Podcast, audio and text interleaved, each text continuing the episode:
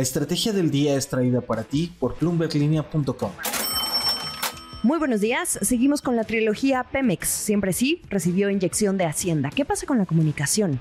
También en exclusiva para Bloomberg Línea habla la secretaria de Energía Rocío Nale sobre las calificadoras. En otros temas económicos, los chocolates van a salir más caros y la atención en la semana va a estar en Brasil y México. No olviden hacer clic al botón de seguir del podcast, activar la campana para que puedan recibir la alerta de un episodio nuevo cada mañana. ¿De qué estamos hablando? Pues ni tan verdad lo que dijeron las autoridades de Hacienda el 27 de julio. Pareciera que hay una confusión en la comunicación entre Pemex y la Secretaría de Hacienda. La línea de tiempo continúa. Después de donde nos quedamos con las declaraciones del subsecretario Gabriel Llorio refiriéndose a que no habían hecho ninguna transferencia a Pemex y apenas estaban evaluando los mecanismos de entre esa caja de herramientas, bueno, pues Bloomberg News publicó en exclusiva que Pemex sí recibió una inyección de alrededor de 4 mil millones de dólares. Así lo reveló la periodista Amy Stillman, quien consultó a tres personas con conocimiento de la situación que pidieron no ser identificadas debido a que la información no era de carácter público.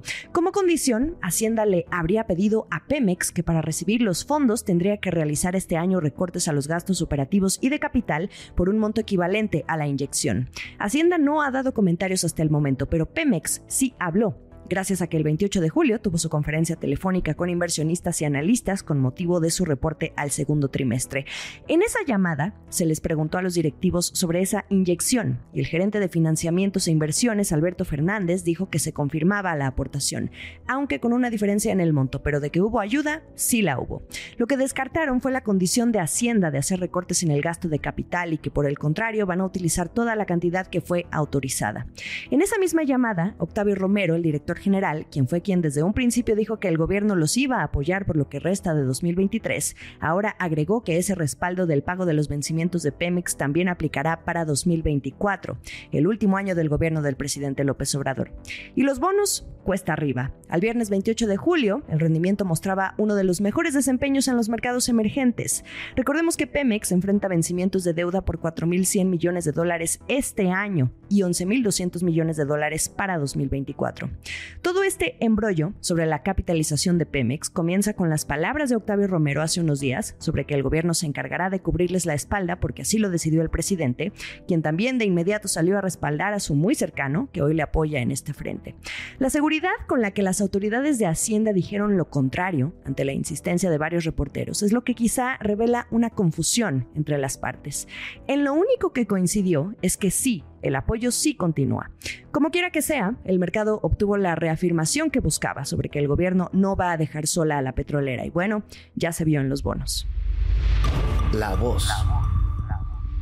Otro tema de conversación alrededor de Pemex en los últimos días es el relacionado con las calificadoras. Fitch a mediados de julio, cuando bajó aún más la calificación de la petrolera, y Moody's, que la puso en una perspectiva negativa con miras a una posible rebaja. Bueno, Pemex también tuvo algo que decir el viernes 28 de julio durante una llamada con inversionistas. El director general, Octavio Romero, está en desacuerdo y dijo que las calificadoras mienten pese a los buenos resultados que ha mostrado la empresa. Desde Palacio Nacional, también el presidente López Obrador dijo la semana pasada que eran una burla esas calificaciones y que no debían tomarse en cuenta. Recordemos rápidamente que desde 2021 Pemex decidió terminar su contrato con Fitch para el servicio de la calificación crediticia, argumentando en aquel momento que buscaba optimizar recursos. De cualquier forma, Fitch la sigue evaluando por la relevancia de la empresa hacia los inversionistas. Ahora, desde la petrolera, parece que hay intención de evaluar el estado de otro contrato, el de Moody's.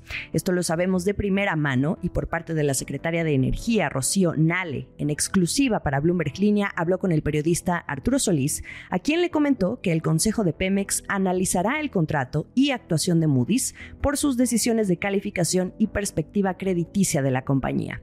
Es importante precisar que la secretaria Nale dijo que el Consejo no discutirá finalizar el contrato que tiene Pemex con Moody's para evaluar su calificación porque sería muy radical. Lo que harán es analizarlo. Vamos a escuchar lo que le dijo Rocío Nale a Arturo Solís para Bloomberg Línea.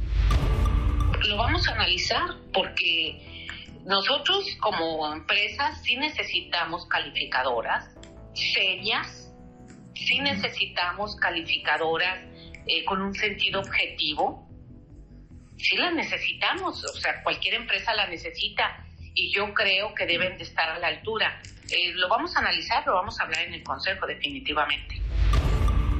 Yo no, no quiero eh, mencionar que vamos a poner fino a algo, no, sería una manera radical y nosotros no actuamos así. ¿Y por qué estas empresas o estas calificadoras en el sexenio anterior no calificaron más severamente cuando se dobleteó la deuda de Pemex y no, no hubo inversión? ¿Por qué ahí sí mantuvieron una calificación alta mientras la empresa se endeudaba sin tener una inversión eh, significativa en la empresa? ¿Por qué hoy que hay un cambio de política donde hay inversión, donde hay nueva infraestructura, donde hay un pago puntual a la deuda, donde no se ha incrementado la deuda, ¿por qué nos califican mal? No es comprensible. La secretaria Nale dijo que Moody's no ha consultado al gobierno mexicano, al Consejo de Pemex, a la Secretaría de Energía ni a la Secretaría de Hacienda, incluido el secretario Rogelio Ramírez de la O. En Bloomberg Línea se buscaron los comentarios de Moody's y de Hacienda, pero la agencia declinó hacer comentarios y la dependencia tampoco respondió a la solicitud de información. Esto es el dato del día. Las barras de chocolate Lindt y Hershey se van a poner caras. Les cuento. El costo del cacao a granel sigue en su mayor nivel en más de 10 años y entre los productores la apuesta es que se va a mantener así, bien elevados lo que resta del año y también en 2024. Apúntenle para el próximo 14 de febrero. ¿En dónde hay que poner el dedo en el mapa? Ya lo habíamos hablado, en África Occidental, una región que representa dos tercios del total a nivel global y con especial atención en Costa de Marfil. Por si no lo sabían, este país es el mayor productor mundial de cacao y le sigue Ghana. La razón está en las lluvias, el fenómeno meteorológico El Niño y la enfermedad que les decía, la negrilla, que causa podredumbre en las cosechas. La preocupación ya se extendió porque el procesamiento de los granos también se ha desplomado en todo el mundo, es decir, las fábricas ya tienen dificultad para tener los volúmenes adecuados y pues esto es fundamental para convertir los productos en chocolate. Y los que ya se pronunciaron son estos grandes fabricantes como Lindt y Hershey, Ambas compañías no descartan un aumento en sus precios, que quien va a tener que pagar pues es el consumidor, incluso más de lo que ya han tenido que asumir. Desde Rabobank, un analista que sigue al cacao le dice a Bloomberg que la situación es tensa. Él cree en la probabilidad de ver a las empresas hacer tabletas de chocolate más pequeñas, además de los precios más altos. Así que la próxima vez que vayan por una barra de alguna de estas dos marcas, cuéntenme si subió. Ya saben la historia detrás. El último sorbo. Esta semana seguimos con decisiones importantes por parte de los bancos centrales, con especial atención en América Latina. Hace unos días, el 28 de julio, Chile inició su ciclo de recortes y además en una magnitud inesperada, 100 puntos base de un jalón, llevando a la tasa a 10.25% desde el 11.25% en el que estaba. Allá el Consejo del Banco Central chileno está encabezado por Rosana Costa y la decisión obedece a un descenso sostenido de la inflación que llegó a alcanzar allá en ese país un 14%. También la atención va a estar en Brasil, donde el Banco Central ha resistido presiones del Congreso y del mismo presidente para comenzar a bajar las tasas de interés. Quizá ahora sí el Banco Central, a cargo de Roberto Campos, pueda iniciar ese esperado ciclo de recortes. Los analistas miran una baja de 50 puntos base a esa tasa que por un año se mantuvo en 13.75%. Bueno, se mantiene hasta el momento.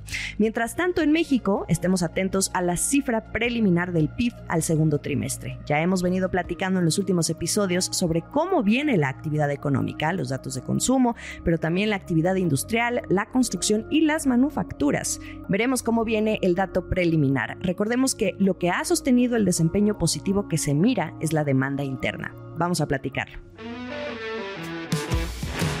Se nos termina julio. La mejor información económica y de negocios está en bloomberglinea.com y en la estrategia del día la analizamos. Estamos en X o Twitter como arroba la estrategia MX y en mi cuenta personal arroba Jimena Tolama. También estamos en Instagram y YouTube. Que sea un gran inicio de semana para todos.